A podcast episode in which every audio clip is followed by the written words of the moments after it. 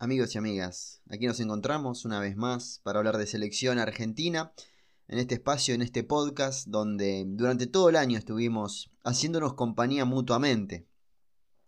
Quizás eh, no, como siempre digo, no con la producción de otros espacios que aparecen en todas las plataformas de podcast, pero con la humildad y la sinceridad de siempre. Eh, nunca prometimos nada de este lado con respecto al podcast, ni con respecto a los vídeos tampoco. Es simplemente compartir una pasión y muy contento de que mm, estemos llegando a fin de año con tanta gente cerquita de este formato que cuando lo arranqué sinceramente no creía que iba a tener la repercusión que tuvo, aparecer eh, por momentos e-, en el mes de junio sobre todo entre los podcasts más escuchados de Argentina y, realmente eso me llena de orgullo porque es simplemente esto, es abrir un micrófono eh, y subirlo a una plataforma que se encargue de repartirlo hacia las aplicaciones que mm, comparten podcast, que tienen podcast alojados. Eh, quiero hacerles un pedido eh, a los que están escuchando por Spotify eh, y que han bancado este proyecto durante todo el año, que califiquen al podcast con estrellas, que pongan las 5 estrellas para indicarle al algoritmo que, que estamos acá y que hay gente siguiendo al seleccionado argentino. Realmente eh, es algo nuevo que ha implementado Spotify eh, en este mes, en estas semanas, y que me serviría de mucho que, lo hagan, además de toda la gente que está colaborando a través de PayPal, que es muy pero muy importante para poder mejorar un poco todo, poder mejorar micrófono, computadora, poder dedicarle más tiempo y de esa manera llegar al mundial de la mejor manera, porque a los que estamos de este lado también necesitamos una preparación previa al mundial, eh, para acomodar todo y tener el tiempo necesario de poder cubrirlo de la mejor manera, de poder dar un plus a lo que hacemos habitualmente. Somos un espacio que seguimos a la selección argentina y no juega siempre a la selección argentina. E incluso si estás, escuchando esto hoy, sabes que la selección no juega hasta el próximo 27 de enero. Vamos a estar hablando de, fechas en el día de hoy. Y, bueno, es eh, las ganas de seguir cerquita de la selección argentina que nos regaló el mejor año en vida, por lo menos para mí, em, el mejor año de selección que pude vivir. Así que muy contento por haber iniciado este proyecto justo en, este año tan especial para todos los argentinos. Vamos a empezar a meternos en la información y en lo que vamos a hablar en el día de hoy. Eh, vamos a hablar de esta posibilidad que cada vez es más cierta, pero que hay que tomarla con cuidado porque la FIFA también va a querer jugar su papel, que es la participación de los equipos de Conmebol en la Nation League, la UEFA Nation League, así se llama, la Liga de Naciones que ha organizado hace un par de años, un par de ediciones ya se han jugado y eh, realmente me parece un gran acierto por parte de UEFA para que haya competencia siempre de selección y no tener que esperar a los mundiales o a las copas continentales para verlos en competencia. La idea de sumar a Conmebol a esa Liga de Naciones eh, parece un hecho, pero que la FIFA va a querer tomar partido también eh, en esta cuestión. Vamos a hablar de eh, las fechas, las fechas, horarios y sedes confirmadas que tiene Argentina para los partidos de enero. Ya lo confirmó Conmebol en esta semana. Y vamos a estar hablando de lo que va a pasar el próximo 27 de enero y 1 de febrero, que serán las primeras dos fechas del año 2022. Una lista que no va a tardar mucho en salir. Yo creo que 5 o 6 de enero ya vamos a tener alguna confirmación con respecto a, mm, a esa lista de Scaloni. Vamos a ver con qué nos sorprende el entrenador en esta ocasión. Vamos a hablar de algo que dejó entrever, eh, dejó entrever, no, lo expresó claramente Esteban Edul en su programa F12 en ESPN para los que no lo conocen, Esteban Edul es uno de los periodistas argentinos más informados de la selección argentina y dejó un par de nombres para el futuro que vamos a hacer hincapié en el día de hoy. Y además vamos a hablar del año de Julián Álvarez, el mejor jugador del fútbol argentino y que ya forma parte del seleccionado argentino. Empecemos hablando de justamente la Nation League, la UEFA Nation League. ¿Qué es esto? Esto es una liga de naciones eh, creada por la UEFA para que em, no haya partidos amistosos. Lisa y llanamente es eso. A ver, ¿qué hace UEFA? Dice, a ver, ¿cuáles son los partidos que más se venden? los partidos que definen cosas que son por los puntos o los mundiales. Un mundial no podemos organizar. Lo más parecido al mundial es la Eurocopa, que se juega en un mes. Pero no se puede desperdiciar el resto de la competencia en una clasificación para esa Eurocopa o en una clasificación al Mundial. Hay que organizar algo que sea clasificatorio al Mundial, si es necesario, y que sea clasificatorio a la Eurocopa, si es necesario, pero que sea competencia pura, que haya un torneo liguero, que en cada ventana FIFA se juegue por los puntos. Y por eso creó la Nation League, la UEFA Nation League, siempre me equivoco en el nombre, en la que juegan todos los equipos de Europa, que se dividen en cuatro ligas por eh, ranking. Los mejores son la Liga A, los peores en el ranking son la Liga D. Y esto lo que hace es que tengamos cruces interesantes en todas las ventanas FIFA. ¿Qué impide? Que la Colmebol no pueda jugar amistosos con los equipos europeos, porque ya tienen un calendario de competencia armado. La propuesta y la confirmación por parte de Boniek, el vicepresidente de la UEFA, es que anunció que los equipos de Conmebol, las 10 selecciones de Conmebol, se suman a la UEFA Nation League. ¿Qué significa esto? Que en el 2024, no la edición que va a estar arrancando eh, en el mes de junio, sino la que va a estar arrancando recién después del Mundial, va a conformarse también con equipos de Sudamérica, con las 10 selecciones de Sudamérica.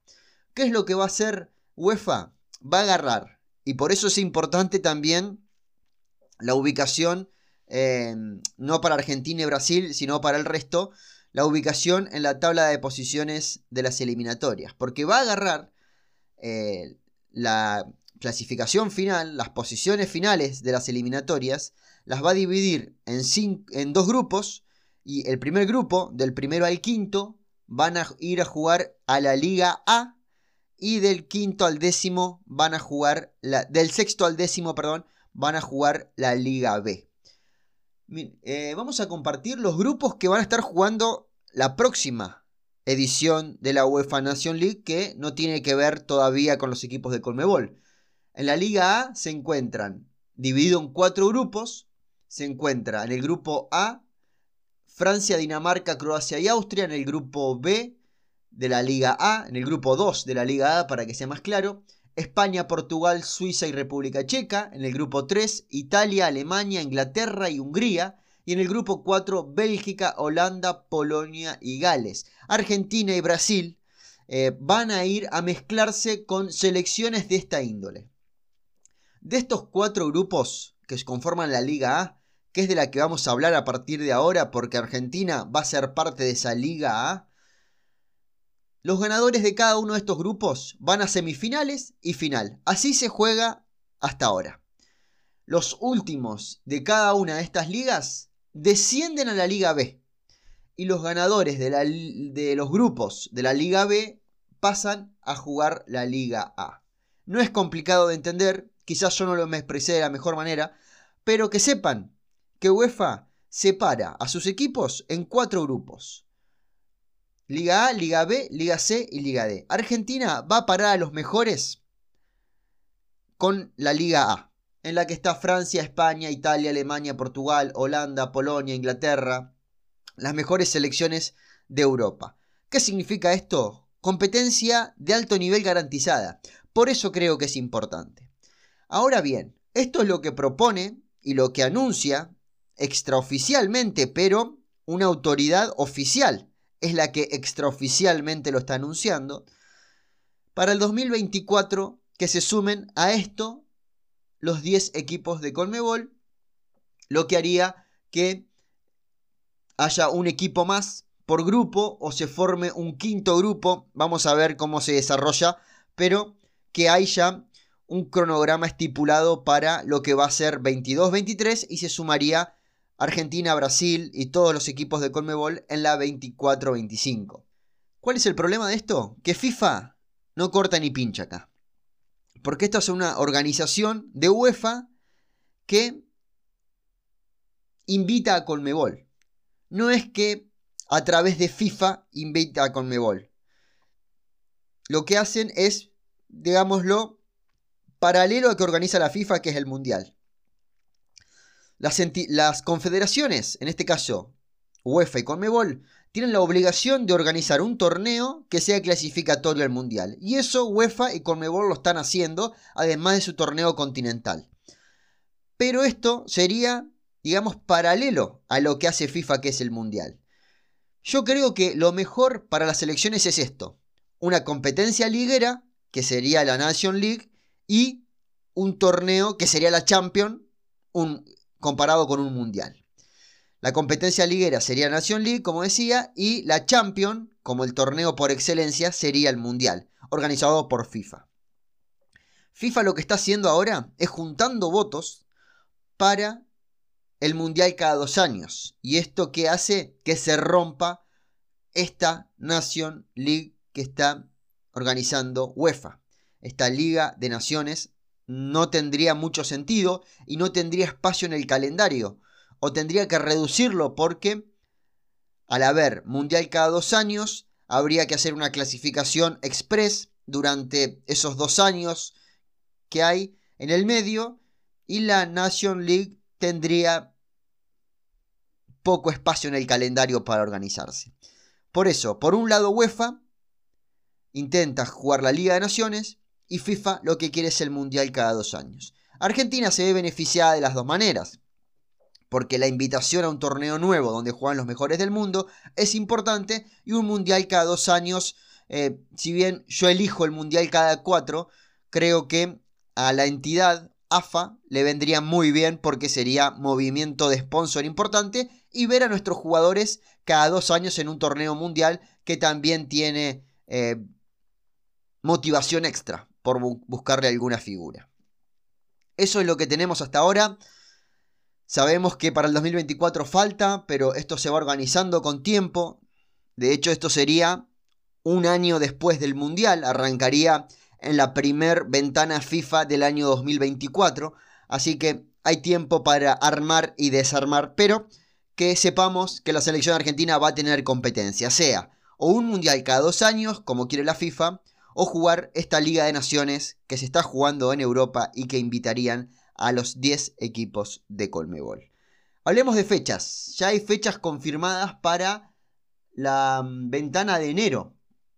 Una ventana que la vivimos con cierta relajación, sin duda. ¿Por qué? Porque tenemos la clasificación, porque ya sabemos que somos cabeza de serie del próximo mundial y porque Argentina está jugando bien, está encontrando un equipo, hay una muy buena vibra en la selección, hay una muy buena relación entre la selección y la gente. La gente se ve identificada con este grupo y la verdad que estamos eh, en vísperas de arrancar un año con una sonrisa, como lo estamos terminando a este 2021 en materia de selección. Argentina al desierto de Calama. Va a jugar contra Chile en Calama, en Chile, el próximo 27 de enero a las 9 y cuarto de la noche. ¿Por qué se juega en Calama? Porque Chile después tiene que ir a La Paz, a Bolivia, en febrero, digamos. En cinco días después de este partido juega en La Paz. Si Chile juega en Calama, se asegura que el partido sea a 2.500 metros de altura y ya es una primera aproximación a lo que van a ser los 4.000 metros de La Paz. Es por eso que Chile elige jugar en Calama para ir preparándose de cara a lo que va a ser el primero de febrero. Entonces, 27 de enero, 21 a 15 horas, en Calama, Chile, Argentina, y después en el Monumental, Argentina contra Colombia, primero de febrero a las 8 y media de la noche. En la cancha de River va a ser este partido. Argentina ya clasificado, vamos a repasar porque tenemos tiempo. La fecha 15 en la que Chile recibe a Argentina se enfrentan Ecuador contra Brasil en Quito. En Asunción juega Paraguay contra Uruguay. Y ya el 28 de enero va a estar jugando Colombia frente a Perú en Barranquilla a las 4 de la tarde. Y Venezuela frente a Bolivia en Barinas a las 6 de la tarde del día 28 de enero. Entonces, Argentina va a estar jugando el 27 a las 9 y cuarto de la noche contra Chile en condición de visitante. Unos días después, Argentina recibe a Colombia en el Monumental a las 8 y media de la noche, el primero de febrero, donde se van a jugar todos los partidos de esta fecha 16. Bolivia recibiendo a Chile en La Paz a las 4 de la tarde. Uruguay frente a Venezuela a las 8 de la noche en Montevideo. Brasil frente a Paraguay en Belo Horizonte a las 9 y media de la noche y Perú contra Ecuador a las 9 de la noche en Lima. Esta es la ventana FIFA del inicio del año 2022, año mundialista en la que Argentina llega con muchísima ilusión. Después la selección argentina le quedan dos fechas más que va a ser frente a Venezuela el 24 de marzo y frente a Ecuador el 29 de marzo y ahí estaríamos cerrando las eliminatorias sudamericanas para el 31 de marzo. El 31 de marzo va a ser un día mucho nerviosismo. Eh, sinceramente soy de los que piensa que el mundial arranca el día del sorteo. El 31 en Suiza va a ser el sorteo del mundial porque ya vamos a tener los 32 clasificados. Sabemos que Argentina eh, tiene asegurado ser cabeza de serie por el ranking FIFA, así que queda determinar el resto de los equipos. Pero ahí ya es como que te sentís en mundial. Es para esta fecha, es para los primeros días de diciembre habitualmente del año anterior, cuando los mundiales se juegan en junio. Teniendo en cuenta que este mundial se va a jugar en noviembre, el sorteo va a ser el 31 de marzo. Y ahí, sinceramente, yo ya me meto en modo mundial de una manera. Cuando era más chico, me acuerdo que Coca-Cola Em, tenía un almanaque contando los días que faltaban para el Mundial. Eh, lo vivo así, lo vivo prácticamente día a día. Eh, tengo filtrado ya todo el Google para que lleguen noticias de los jugadores de la selección argentina porque hay que vivirlo eh, de manera especial. Se sufre muchísimo más de lo que se disfruta el Mundial, pero queremos que llegue. Em, lo, vivo con una intensidad eh, extraña, porque no solamente Argentina, eh, me miro todos los partidos, obviamente, me complica la vida cuando tengo que trabajar, primero, y segundo, la tercera fecha de cada grupo. Porque ahí es cuando eh, los equipos tienen que jugar de manera simultánea y, no se puede ver dos partidos a la vez. pero sí, el Mundial es una cita más que especial. Eh, y bueno, ya tenemos la tranquilidad, eh, como en la época de Peckerman, que llegábamos con mucha tranquilidad al Mundial por la clasificación. Argentina está más que clasificado. Aprovechamos para repasar tabla de posiciones, en la que Brasil tiene 35, Argentina tiene 29. Estos dos equipos les falta jugar un partido porque quedó todavía eh, a la espera de resolución lo que va a pasar con el partido correspondiente a la fecha 6 que se jugaron 5 minutos y Anvisa entró a suspenderlo. Ecuador es tercero con 23. Colombia y Perú tienen 17, pero estaría entrando Colombia por diferencia de gol, porque Colombia tiene menos 1 y Perú tiene menos 5. Perú iría al repechaje. Chile está fuera del Mundial hoy por hoy con 16 puntos, al igual que Uruguay, que tiene 16. Bolivia tiene 15, Paraguay tiene 13 y Venezuela tiene 7. Estaba pensando en Chile y lo especial que va a ser la, fecha de enero-febrero porque eh, recibe Argentina y después tiene que viajar a la altura con un rival directo, aunque creo que a Bolivia no le va a dar eh, para pelear fuera de casa, fuera de, la altura, lo que queda de las eliminatorias, pero eh, siempre es especial el cierre de las eliminatorias porque los que jugaban bien dejan de jugar bien porque el nerviosismo afecta a todos.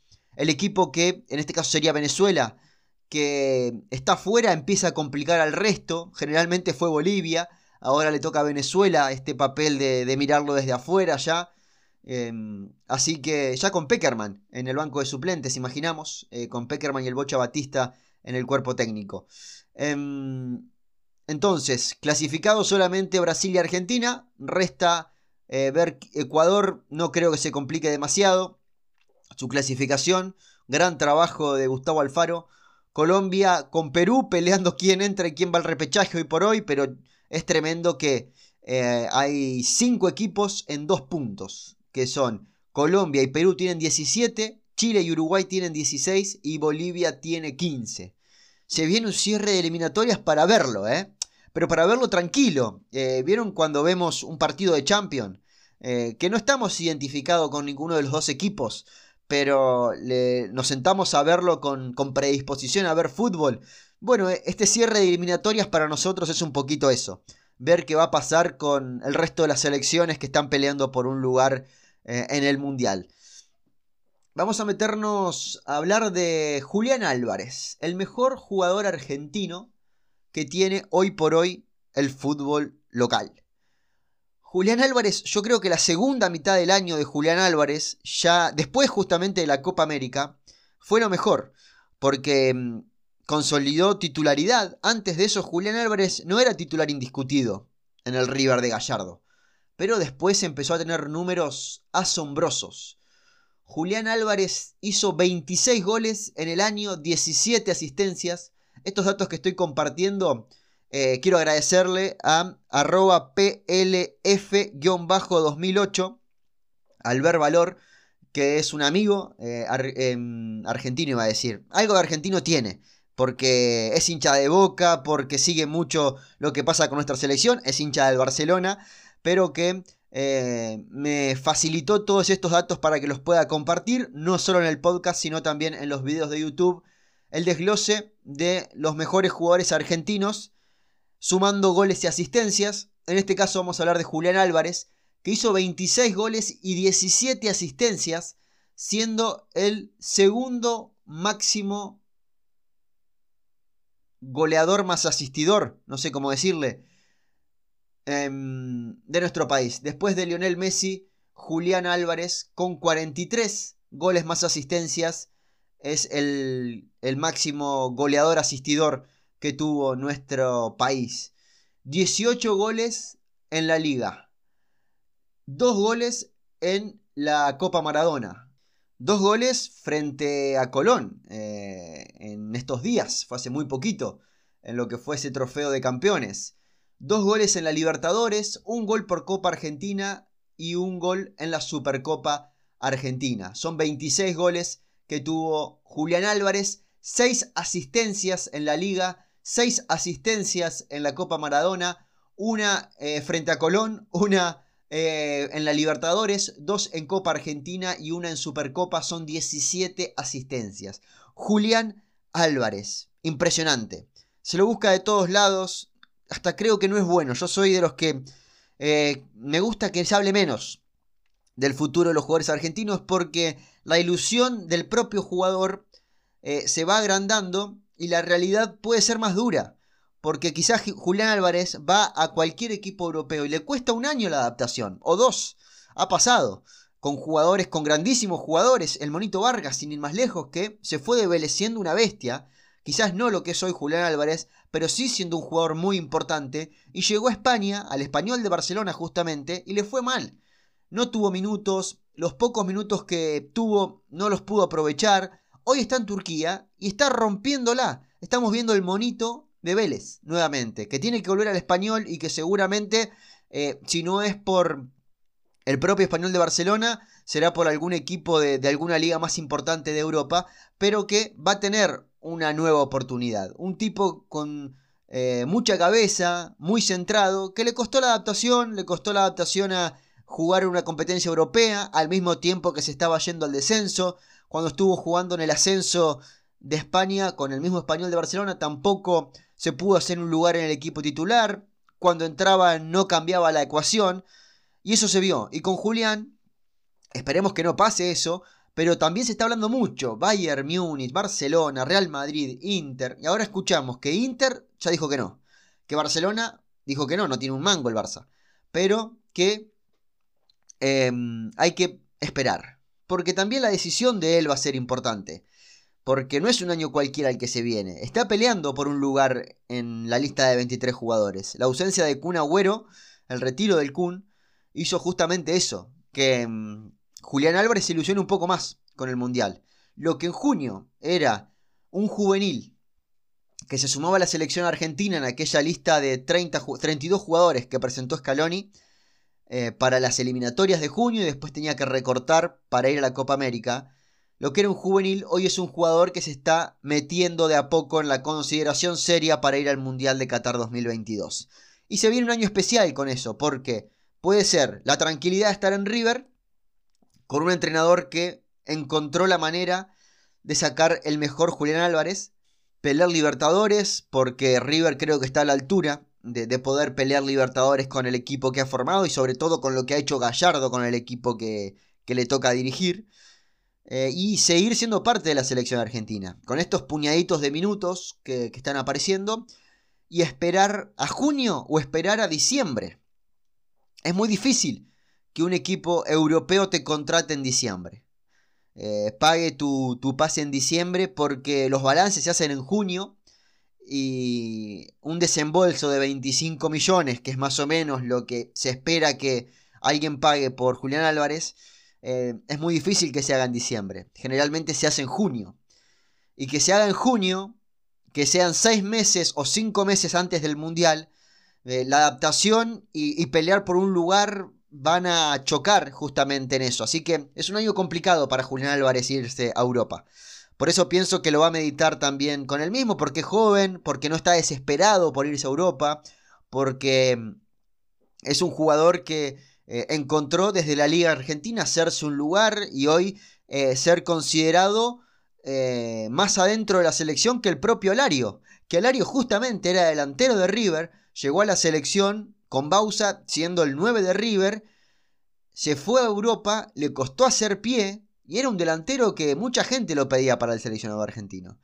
El caso de, Alario es el de varios. Alexis McAllister también le cuesta hacer pie. Ezequiel Palacios le cuesta eh, hacer pie. Hoy vemos un Nico Domínguez que ya está adaptado al, al, fútbol europeo. Un Lautaro Martínez que está adaptado al fútbol europeo.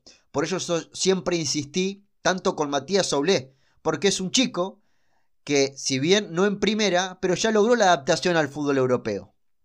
Lo que vamos a ver a partir de ahora de Matías Soule es todo ganancia. No necesitamos que sortee ese chip que significa cambiar de, de país, cambiar de liga, cambiar de idioma. Julián Álvarez se tiene que afrontar a todo eso que repercute directamente en el fútbol.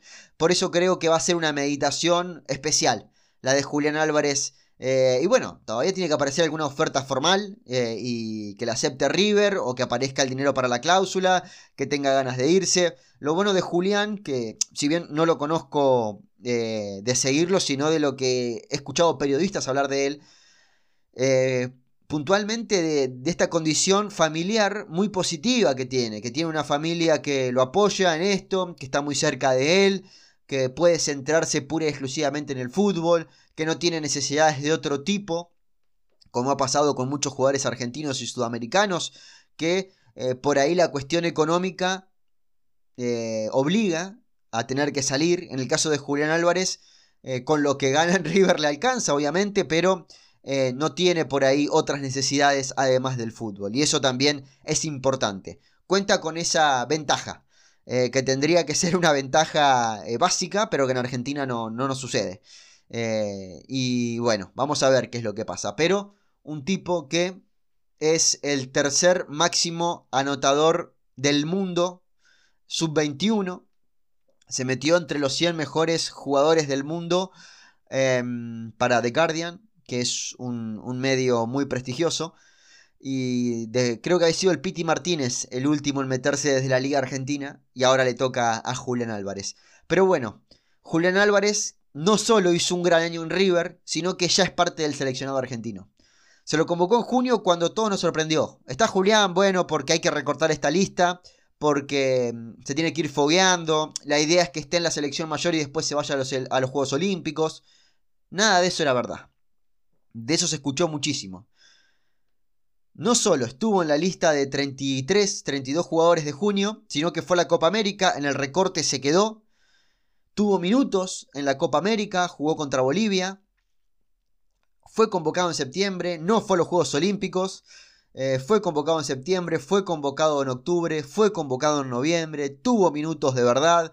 Eh, de hecho, Gallardo metió un poquito de presión y le terminó siendo beneficioso para el propio Julián Álvarez, porque lo pedía Gallardo para que vaya con River, juegue y vuelva a la selección, porque entendía que era un jugador que todavía no era importante para el seleccionado argentino, pero demostró Scaloni que en ausencia de delantero Julián Álvarez es un recurso más que interesante para sacar a la cancha en caso de que sea necesario. Así que bueno, vuelvo a agradecer a Albert Valor, lo pueden seguir en Twitter, que es la persona que, mm, me facilita todos estos datos estadísticos que voy compartiendo. Eh, en Twitter lo encuentran como arroba PLF-2008. PLF de Pienso Luego Fútbol. Alguna eh, cuestión de la infancia que se mantuvo en su cuenta de Twitter y ahí pueden encontrar eh, cosas acerca de camisetas, de coleccionismo, de literatura, mucha literatura, datos estadísticos también, que algunos de estos son los que me ha facilitado. Me meto con dos jugadores que viendo el otro día em, F12, el programa de Mariano Clos, que hacía muchísimo que no lo veía, al estar en Europa tenés que entrar por alguna plataforma media rara, y me puse a verlo 4 de la tarde, y me encuentro con Esteban Edul diciendo, hay dos jugadores que Lionel Scaloni quiere hacer la gran Julián Álvarez. Quiere que dos jugadores sean los Julián Álvarez del 2022. Uno era Facundo Farías y otro era José López. Uno atacante, enganche, media punta, picante de Colón. Otro delantero, con cositas, además de delantero, de Lanús. Son los dos nombres que tiene apuntada la selección argentina para foguear en este año 2022. Es una gran noticia. Primero porque eh, se le está dando importancia al interior del país, porque eh, siempre se habló que para estar en la selección había que estar en Boca y River, y nos encontramos con un chico de Lanús y otro de Colón. Después porque son jugadores jóvenes, son talentos serios dentro del fútbol argentino, que eh, podrían estar en esta próxima lista seguramente, si hace Scaloni lo mismo que hizo en noviembre de sumar juveniles para que se fogueen, puede aparecer Facundo Farías, y José López. Empezamos con Facundo Farías. Habitualmente juega de, enganche, juega detrás del delantero, puede aparecer por izquierda, puede aparecer por derecha. Tiene 19 años, mide 1,75 m. Eh, nació en Santa Fe el 28 de agosto del 2002 y es jugador de Colón y de lo mejor que tiene el fútbol argentino. Durante todo este año durante esta temporada que estamos transcurriendo, em, Facundo Farías ha sido más que importante en el equipo de Colón. 22 partidos jugados, todos de titular, 3 goles, 3 asistencias y sinceramente es un talento a seguir muy de cerca. Que mucha gente se enojó con Scaloni cuando no lo llamó en noviembre porque había por ahí jugadores del fútbol local dentro de ese grupete sub-20 que por ahí no tenían el talento de Facundo Farías pero eh, entendiendo de que esto también es paulatino y que está bueno ver a los jugadores por separado para que no se opaquen sobre todo, eh, creo que, tiene que ver con eso. Que Facundo Farías eh, no haya sido llamado al seleccionado argentino para que tenga este fogueo que estamos viendo. Entonces, em, decía, creo que es un jugador de, de mucha lectura, mucho potrero encima, muchísimo potrero encima porque mm, se lo ve, se lo ve que es un pibe de esos que no hay que explicarle mucho, que tiene mucho en, su gen de, lo que vemos en la cancha, eh, tiene velocidad en conducción, que no se ve mucho, tiene definición, tiene lectura de pase previo, que es algo que mm, no se ve tanto hoy por hoy y está bueno que, ya lo empecemos a disfrutar. Y después el caso del goleador, José Manuel López, nacido en San Lorenzo. Em, juega delantero, juega de 9 pero también es asistidor de un 9. Es el mejor jugador de juego aéreo que tiene el fútbol argentino, hoy por hoy. Es un pibe que se queda esos microsegundos en el, aire, en el aire perdón, esperando la pelota y saca mucha ventaja. Mide 1,88. Eh, nació el 6 de diciembre del 2000, tiene 21 años y en lo que va de esta temporada, de la última liga, eh, jugó 25 partidos, en los que hizo 13 goles y dio 2 asistencias. De los 25 en 24 fue titular y acompaña a Pepe San. ¿Qué significa esto? Que siendo 9 de área, también es asistidor. No solo de goles tiene 3 asistencias, sino que además es asistidor de definiciones que no terminan en gol y muchas veces no aparecen dentro de las estadísticas. Pero es un pibe que se anima a salir del área, eh, tiene contacto con la pelota, juega de espaldas, tiene muy buen, muy buen juego a un toque, y eso también es para destacar, y es el otro apuntado de Lionel Scaloni para el futuro, un futuro eh, reciente, porque mm, ya como decía, 5 o 6 de enero ya tenemos que empezar a hablar de, lista, en una lista que anticipo, imagino que va a haber este grupo de jóvenes, que va a estar Facundo Farías y, y López, pero que Lucas Ocampos es el momento de volver. Es el momento de volver de Lucas Ocampos, la está rompiendo toda, jugando de extremo por derecha, de extremo por izquierda, apareciendo eh, como un 9 esporádico por momentos para sorprender, reencontrándose con el gol habitualmente, siendo el jugador definitorio que era para el Sevilla 2019-2020 que ganó la, la UEFA Europa League. Creo que estamos viendo ese Ocampos, el Ocampos que, que cayó en la selección argentina, el Ocampos que apareció frente a Alemania, el Ocampos que se había ganado un lugar en el equipo titular. Hoy está difícil porque estamos viendo un gran Di María y creo que puede jugar uno u otro, teniendo en cuenta el esquema que, que maneja Scaloni, pero que es un jugador para volver a meter dentro de, de las opciones, teniendo en cuenta que Correa se fue lesionado el otro día, Joaquín Correa se fue lesionado, es para pensar en, la vuelta de, Lucas Ocampos. Tenemos lesionado a Acuña, tenemos lesionado a Montiel, a Cuti Romero. Cuti ya sabemos que no llega. Eh, Montiel y Acuña esperemos que sí, pero no jugaron el último partido frente al Barça. Así que mm, vamos a ver eh, cómo evolucionan de las lesiones, tanto el Tucu Correa como Montiel y como Acuña. Lo de Cuti Romero eh, lo pensamos para marzo. Y eso también abre una puerta para algún otro nombre para el retorno de Facundo Medina, para una posibilidad de Senesi, aunque Cuti Romero es derecho y estoy nombrando centrales zurdos, el hecho de que Otamendi sea central diestro y esté jugando por izquierda, habilita que pueda haber otro zurdo acompañando a Lisandro Martínez, porque en caso de que no esté Cuti se puede correr a Otamendi y meter un zurdo por la izquierda para también ver eh, esa opción que, ha probado poco Lionel Scaloni a lo largo de su proceso, jugar con un central zurdo que tenga la cancha de frente. Em, no creo que haya demasiada sorpresa, sobre todo por la clasificación. Quizás haya descanso para Messi, para Di María, eh, para jugadores que mm, se les viene eh, un semestre y un año 2022 de mucha competencia, porque se vienen octavos de final enseguida de, mm, de Champions League y de Europa League. Así que vamos a ver cómo se administra Leonel Scaloni en esta convocatoria. Le ponemos punto final al podcast de hoy. Agradecerles a todos por estar de ese lado. Ya son 37 minutos los que llevamos compartiendo información del seleccionado argentino. Desearles una feliz Navidad a todos. Eh, si lo estás escuchando después de Navidad, desearte un feliz año nuevo también. Eh, vamos a estar seguramente la semana que viene, si no hay ninguna cosa rara, con este micro de selección argentina, que te recuerdo que la manera que tenés de ayudarme, además de todos aquellos que están colaborando con PayPal, es que eh, califiques con 5 estrellas en Spotify este podcast, este capítulo y este espacio. Eh, y si estás eh, en ebooks o en alguna otra aplicación que también podés calificar, que lo hagas dejando un like, dándole a la campanita para que te avise cuando hay nuevos episodios y todo eso que habitualmente se escucha cuando alguien termina o empieza un capítulo de un podcast. Agradecido, como siempre, que tengan un feliz fin de año, que tengan una gran Navidad. Nos reencontramos la semana que viene con más información acerca de la selección argentina. Les mando un fuerte abrazo y sepan que en este espacio hablaremos siempre de nuestra selección. Muchas gracias.